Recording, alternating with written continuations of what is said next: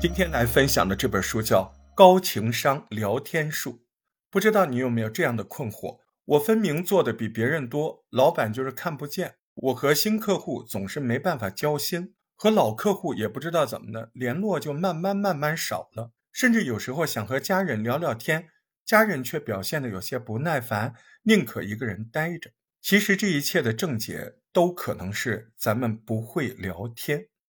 今天我们要讲的这本书。如何提升聊天的能力？这本书的作者叫张超，他是一名职场专家，比较擅长在研究心理的基础上总结技法，给我们实实在在的帮助。那这本书总结的聊天方法就涉及到了职场、生活这两个方面。第一，如何聊天才能和客户既做成生意又成为朋友？第二。如何聊天才能让领导更重视你？第三，如何聊天才能让家人朋友再也离不开你？我们先来讲第一个问题：到底该怎么聊天才能和客户既做了生意又成了朋友？对于职场人来说，无论你身处哪个职位，都少不了跟人沟通，而直接关系到你工作业绩的沟通，那就是跟客户的沟通。我们分三个阶段。来讲讲怎么跟客户聊天。第一个阶段，初始阶段，这个阶段客户对你来说实际上就是个陌生人，第一印象的好坏很大程度上决定了日后合作开展的顺利程度，所以千万不要忽视初次见面时候的表现。那这本书的作者认为，你要做的第一件事儿就是让对方对你留下深刻印象。到底该怎么做呢？首先要有备而战。当我们出现一个人的时候，如果能提前搜集和整理对方的资料信息，那聊天的时候，我们要把这些信息嵌进去、套进去，对方就会对你格外有好感。比如说，在自我介绍的时候，你可以说：“哎呦，您是湖南人，我太太也是。”啊。提问的时候，你可以说：“哎，据我了解，你以前是干技术的啊，后来成功创业，你是怎么顺利转行的呢？”你也可以引用对方以前说过的一些重要的话。哎，我看到您的博客上对行业走向，哎，您曾经写过十万加的文章，等等等等。如此一来，对方一定会对你好感倍增。接下来就有的聊了。假如聊天的时间比较长，那你就需要较多的话题。那如何迅速找出令对方兴奋的话题呢？你可以聊一些对方看重的事情，比如你和一位女士约面谈时间，中间就提到了自己有一儿一女，所以对方希望你不要约在周末，而你恰恰忽视了这句话，紧接着跟他聊了半天，最后约了周末的时间，那你可能就会遭到冷淡回应。为什么呢？因为对方在说一件对他来说非常看重的事情，可是你居然没有反应。假如你能恰到好处的接一句：“哎呦，太令人羡慕了吧，儿女双全，那周末是应该在家多陪着。”那结果也许就完全不同了。你还可以说一说令对方感到骄傲的事。有的人会说：“和我聊天的对象真的非常平凡，非常普通，怎么办？”比较稳妥的就是从对方的工作开始聊，比方说对方是一个海关报关员，那你可以说：“哎，听说报关的证书很难考，你当初准备了多少呢？”比如说对方是一个卖香烟的小百货公司，您可以说：“哎呦，您这小超市啊，您居然可以申请到烟草专卖，有很多小超市哎申请不了这个。”老板马上就跟你自豪的说了，都是一样一样。就是类似于请教对方独到的工作、生活、日常。一旦你进入对方熟悉的领域，对方自然会兴奋起来。毕竟看起来你是这个外行，他是标准的内行。你会发现，对方聊着聊着，那脸上就露出了些许的得意。而当一个人自我感觉比较良好的时候，自然越看你就越顺眼。当聊天接近尾声。记得给对方一些与众不同的评价，让对方印象深刻。要知道，人的复杂性决定了人一定有很多面。一个外表热情开放的人，内心一定有某个角落不能对人说；一个非常安静从容的人，也许在某一时刻正拼命压抑内心的火热。所以，如果能在聊天结束时总结般的指出对方的这种矛盾性，对方会怎么样？一定会感觉，哎，你真是懂我。比如，对一个内向不善言谈的人说：“哎，你今天虽然说的话不多，但我能感觉到你的知识。”再比如，对一个外向开朗的人说：“嗯，你今天每一份沉默的时刻都是一种态度，我知道你内心还是有坚持。”一旦你能结合自己对初次见面对象的观察，熟练运用刚才这些技巧，你何愁对方记不住你呢？这是初始阶段，初始之后，接下来就进入第二阶段——熟悉阶段。最先要做的就是要让你我之间发生点事儿。什么意思呢？书的作者举了这样一个例子，比如说你打电话给这个客户小李，小李说：“我今天又要加班。”哼，那初级回答是你真倒霉，对吧？或者说你现在努力工作，未来会有回报。这种初级回答的糟糕之处。在于说你真倒霉，效果很负面；而说你现在努力工作，将来肯定有回报，你搞得跟领导一样，显得居高临下。给你一个升级版的回答，说那我不打扰你了，你赶快工作。这样回答虽然能关注对方当下的状态，却显得保守，没有互动，让彼此的关系不就仅止于此吗？接下来是高级回答，哎，我也不喜欢加班。不过，如果我能跟你一起加班就好了。累的时候，咱们还能聊聊天。好，你看，这个高级回应，利用对方的话题，制造了两个人之间一个很有画面感的小故事。故事是假的，感情是真的。言外之意，哪怕我是在做一件讨厌的事，但是有你这个有趣的朋友在身边，痛苦也会减半。即使和客户有了良性互动，也不能保证对方一直对你虚伪以待。面对客户的“我很忙”这种话，你该怎么攻克呢？一般客户说“我很忙”，有三种情况：第一种，人家真的很忙，针对这种情况，你应该礼貌客气的紧追不舍。假如对方说今天很忙，不方便约见，你就顺着说：“那明天，要不后天我来拜访您。”这种诱导式的选择，对方大都会给你一个机会。第二种情况是，对方忙是常态，你来不来他都忙。如果你认可了对方的忙，不敢打扰，那你们的感情必定会渐行渐远。这时候，你可以把邀请换成建议。哎，要不我邀请你今天晚上吃个饭吧？你看，这就不是邀请，这种语气说出来的邀请其实是建议。嗯。您工作那么忙，要不然我陪你运动运动。哎，您这天天忙，要不然今天我陪你吃个饭啊？我们聊聊，身体健康也很重要，生活也很重要。你看，对于这样的好意，对方就多半不好意思拒绝了。你也为自己制造了见面机会。第三种情况是，对方说我很忙，其实根本不忙，就是在拒绝你，等同于对你说您这话无聊，不想听。或者说您这个计划太小 case 了，您这太空洞了，没有投资的价值，没有合作的必要。这个时候你该做的应该是站在对方的角度思考，你能为对方带来哪些好处？你能改进自己的工作方法是什么？和客户相处的过程中，总会遇到不愉快的时候，如何化险为夷，把不愉快的天给聊愉快呢？这本书的作者认为，聊天不愉快时，比如说对方不回应你，遭遇到对方冷言冷语，针对某件事情意见不合，你一定要把对方假想成一个善良的、对你并无恶意的好人，必须要这么假想。只有这样的心理建设，才能让我们保持冷静。具体来说，假如对方只是一时失言，那你大可一笑了之，不要纠结。那如果对方确实和咱们价值观不同，可以不必迎合，也不必否定，将话题岔开。如果对方的话题确实有冒犯性，那你就得靠自己的机智应对。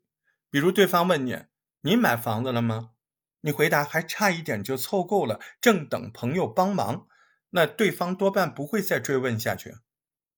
经历了长时间的磨合，你和客户就进入了第三个阶段——谈判阶段。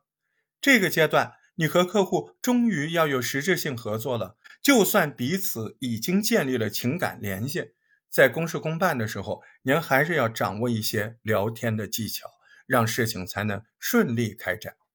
作者提出两个建议：第一个，假如你们要私下谈合作，那就尽量和对方坐在同一个方向。这样，你们聊天时看的是同一份文件。当你向客户解释问题时，客户也会有一种我们在共同面对这件事的错觉。第二，善于用讲故事消除抵抗。我们惯用的方法是用数据说服客户，也许他会听你的，但对方感受的是冰冷和无趣。如果你用故事，并且用聊天非常生活的聊天语气，真的好像随意说起一个故事，这样去说服对方，可能就会起到意想不到的效果。作者举了这样一个例子，说小丁去买房，因为第一次跟中介打交道，心里没底。他的中介小韩一眼就看出来这个客户小丁的心思。这小韩有经验，开始找机会给小丁。吃什么定心丸？哎，人家有套路。哎，果然有一次，小丁就问：“你们老板是怎么把这产业做这么大的？”小韩觉得机会来了，他就开始跟小丁讲了他公司创始人的故事。他说：“听说我们老板也是普通出身，当年大城市找工作租房，居然被别人骗了。被骗的时候骗的可惨了，身无分文。那个时候，他就在这个受骗的事情中。”他觉得找到了商机，也是他想做的事情。他觉得如果有一个机构非常尊重房地产交易，还能保证别人不上当受骗，那住的安心，那不就是笔大生意吗？于是他就开始创业。这个故事讲完，小丁心中的疑虑也打消了，成交的节奏自然就加快了。由此可见，恰到时机的讲故事，注意。恰到时机的讲故事，在谈判过程中或许会起到关键的作用。假如在谈判过程中面临不能答应的条件，该如何拒绝才能既不伤感情又赢得尊重呢？这本书的作者不建议直接对客户说不。一个高情商的人会摆出困难，让对方自己知难而退。比方说，客户提出了一个你完全不可能接受的条件。你可以一方面表达你非常理解对方诚意合作的心情，另外一方面，你应该从成本、人力资源、技术、公司流程等一切可利用的角度说明实现的难度。虽然本意还是拒绝，但一定比生硬的说不让对方好接受多了。假如客户提出的条件你想拒绝一部分，又想接受一部分，那怎么办？这也是有讲究的。这本书的作者在这讲了一个生米养恩、斗米养仇的故事，说两家邻居，一家穷，一家富。富人家在穷人家收成不好的那一年，借了他们一升米，穷人家是万分感激。事后，穷人家去感谢富人家，哎，那富人家又慷慨的给穷人家一斗米。这回来之后，穷人家心里就不是滋味了。条件这么好，那为什么上回就给我们一升，还这么抠抠搜搜的？为什么对我们的帮助这么少？还是吝啬？我要有钱，我比你大方多了。你看看，升米恩，斗米仇。这个故事言外之意是说什么？在与客户谈判的时候，哪怕你马上就能接受对方的某些条件，你也不能显得很轻易。唯有让客户看见你的努力，你循序渐进的接受条件，才会让他忘记你拒绝的部分，反而感恩你接受的部分。好，我们来总结一下第一部分的内容：初识客户，首先要有备而战，其次要多聊对方看重与骄傲的点，最后别忘了给对方与众不同的评价。和客户进入熟悉阶段，要善于让对方与自己发生点事儿。来加深感情。如果遇到客户说我很忙，也要有针对性的突破。假如聊天不开心，要学会转移话题，及时应对。当和客户进入谈判阶段，除了要注意与客户坐同一边假如不得不拒绝客户，也要有技巧，不要生硬拒绝。不过，假如你努力取得了好的业绩，领导依然还是无视你，怎么办？要知道，跟领导聊天，那和客户又不一样。跟领导聊天是很敏感的，说的不够，领导记不住；说的过了，领导会觉得，哎，您这个人吹牛不够稳重。那么，到底如何聊天才能让领导从此不再无视你呢？这本书给出的第一条经验就是。适当的说点大话，工作踏踏实实，怎么能说大话吹牛呢？其实说大话并不是问题，问题是说大话的人是否在为他的大话努力。怎样说大话才不让人反感呢？作者告诉你两个小技巧，一个是利用时间打造大气魄，比方说在给领导表决心的时候，你就可以说。未来几年，我准备踏踏实实跟您干了，用几年这个比较长的时间，几年，对吧？表现出对领导的忠心，或者在说服领导启动某个项目，那你就可以说，我认为是时候了。一句是时候，制造出一种时不我待的感觉。作者说，你对公司强烈的责任感，肯定会让领导记住你。第二点是在树立工作目标时。要敢于放大，工作中我们每个人都有可能汇报工作，这时候要学会有策略的夸大未来的目标。比如，你的保守目标是为产品寻找五万个用户，那么您在跟领导汇报做这个计划的时候，规划的时候，你一个目标上限，比如找到五十万目标用户。五万个用户就变成了五十万个，这样你和你的团队都会为这个目标紧张兴奋，你的领导当然也会对你拭目以待。当然，让领导刮目相看，不能仅仅靠说大话。虽然个人能力提升很重要，但今天我们讨论的重点是如何聊天。所以这本书又提出了第二个经验：日常和领导聊天。要恰如其分的自我加分，在这儿，作者又举了个小例子。有一次，作者自己跟一位很有分量的企业家陈总跟他见面。第一次见面的时候，这位企业家的助理自我介绍说：“我是陈总的助理，我有幸跟随陈总身边工作已经十年了。”一个有幸展示了他对陈总的尊敬崇拜，一个十年。展示了自己的实力和陈总的用人有道，还有对方企业的稳定性。一句简单的自我介绍，这位助理就巧妙地利用陈总这个企业家为他自己加了分。在日后的相处中，我们对这位助理都很客气，但和领导聊天时，你不妨试试轻描淡写地提到自己的某些优势。比如早晨在电梯里偶遇领导，你可以这么说：“客户小王今天早上开车路过我家，非要带我来。您说这个客户多热情。结果呢遇上堵车，不然我平常我自己早就到了，半个小时前我可能就到了。”简单的一句寒暄，既显示了你与客户关系处理的恰当，又暗示了自己每天都很早到公司，十分勤奋。除了尽可能让领导记住自己，我们每个人都不可避免遇到有求于领导的情况，比如想提出升职加薪、请假。那作者第三条经验告诉大家，有求于领导时要强弱并用。和领导谈判实际是一种心理战，让领导满足于自己的需求是强驱动。与领导继续维持友好关系是弱驱动，强弱两条线齐头并进才称得上圆满。很多人都关心如何向领导提涨工资这件事儿。现实中，无论你用什么方式来提涨工资，那都是一个强势直接的利益需求，对方一定会不舒服。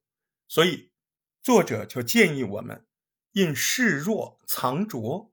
怎么理解呢？比如说，可以先向领导汇报自己的工作情况，表示自己为公司一直兢兢业业。然后再提涨工资的要求。汇报工作实际上是示弱，表达自己对公司的忠心耿耿。要求涨工资是强驱动，但如果先示弱再要强，领导会更加容易接受一些。说话方式上，如果要求涨工资，最好说“我希望您能帮我争取”，而不是说我希望能涨工资。我希望您能帮我争取。您看。是把老板和自己化为同一个利益阵营，而你是弱势，你需要老板强势这方帮助，就容易激起对方的善意。那后者呢？我要涨工资，赤裸裸的强势要求。哎，你不给我涨，我就走。我只不过没说出来。你不给我涨，嗯，我就不好好干。我只不过没说出来，别人就会这么感觉呀，就很容易引起抵触。在期待薪资的数字上，也可以给对方一个区间，而不是一个具体的数字。这种融合的方式，也是为了涨工资这种强需求增加弹性的方式。那至于请假呢？由于每次请假的动机时机不同，你要根据当时的情况自己调整聊天战术。比如说，想请假去参加感兴趣的行业培训或者行业聚会。那你就示弱呗，表达希望自己能够像领导这样精于业务，想多学习。你再提请假需求。那假如只是想请假去度假，那就一定先要用妥善的工作安排，让领导放心，再提休假要求。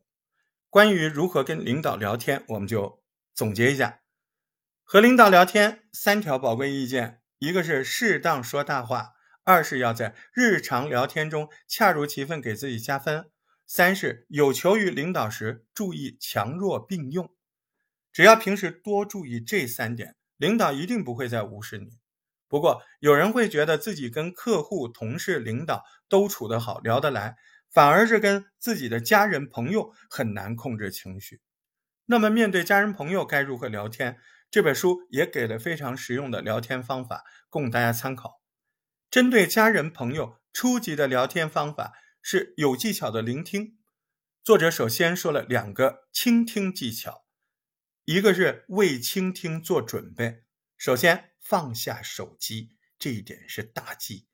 你想跟别人聊天，你一定把手机给放旁边，你视线集中在你跟那个人物理距离上，争取离对方能近一点就近一点。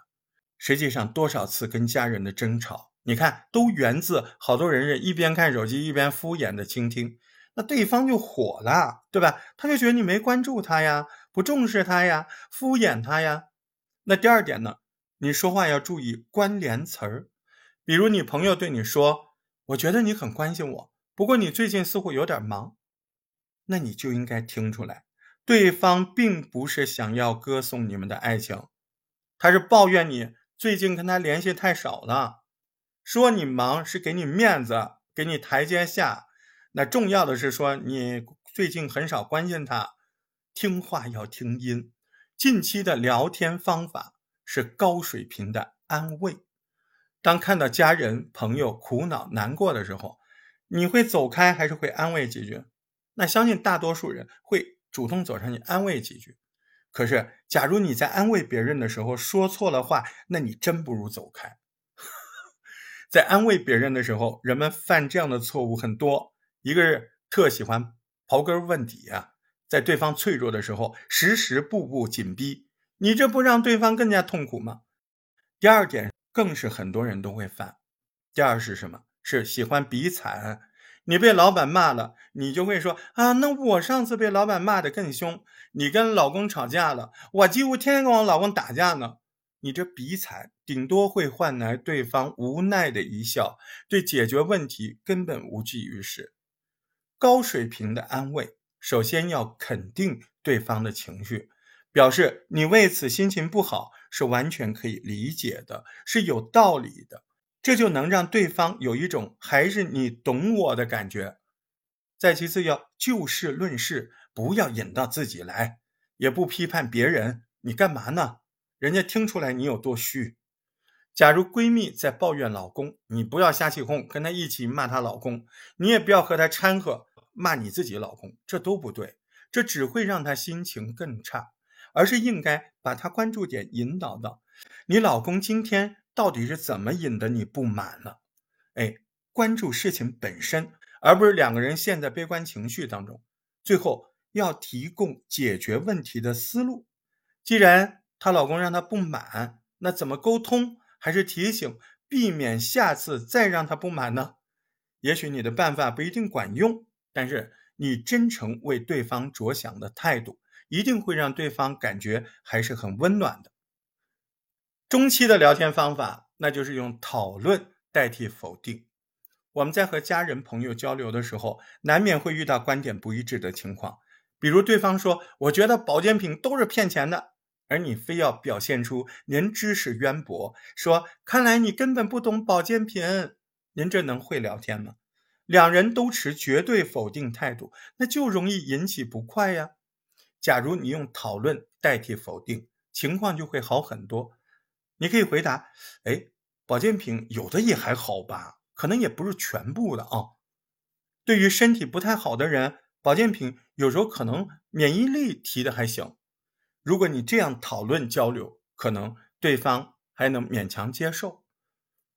那高阶的聊天方法就很讨巧了，是引入第三方，打破僵局。不知道你有没有这样感受？在亲密关系中，你拼尽全力也没有办法说服家人的一件事情，哎，这时候换一个人哦，两三句就搞定了。比如说，你再怎么告诉你妈。她收到的中奖信息是诈骗信息，千万不要打那电话。你妈都嗤之以鼻，还觉得你大惊小怪。可是当跟你妈一起散步的老阿姨也这么告诉你妈，你妈马上就删了 啊，对不对？她马上就把诈骗消息删了。这就是第三方的力量。你说为什么会这样呢？因为人们之间如果存在利益、情感、权利上的纠葛。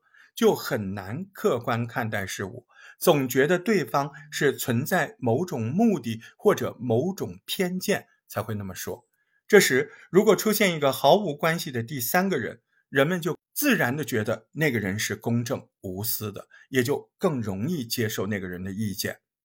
所以，咱们如果想在某件事上说服家人、朋友，甚至工作伙伴，如果你善用第三方。那么，你不仅能避免可能产生的争执，还能轻松掌握事情的主动权。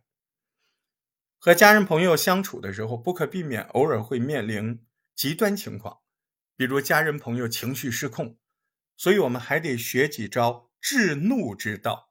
哎，就发火了，哎，发怒了，我们怎么把这个 怒气给制住？要知道，当一个人发怒的时候，无论你说的多么有道理，他都不能听你的。比如有人冲过来向你咆哮的时候，你说你能不能好好说话，或者你先别生气啊？这种话多么苍白无力，那就跟老虎跑到你跟前来，你还坐在原地说 no no 退回去，对吧？那你说该怎么办呢？这本书的作者建议是要先做一些事情来避免两个人直接面对矛盾，来缓冲这个情绪。比如说给这个发火的人递一杯水。说这么热的天，来消消气，喝杯冰水。当对方接过你的水，想必他瞬间气势会稍微慢一点。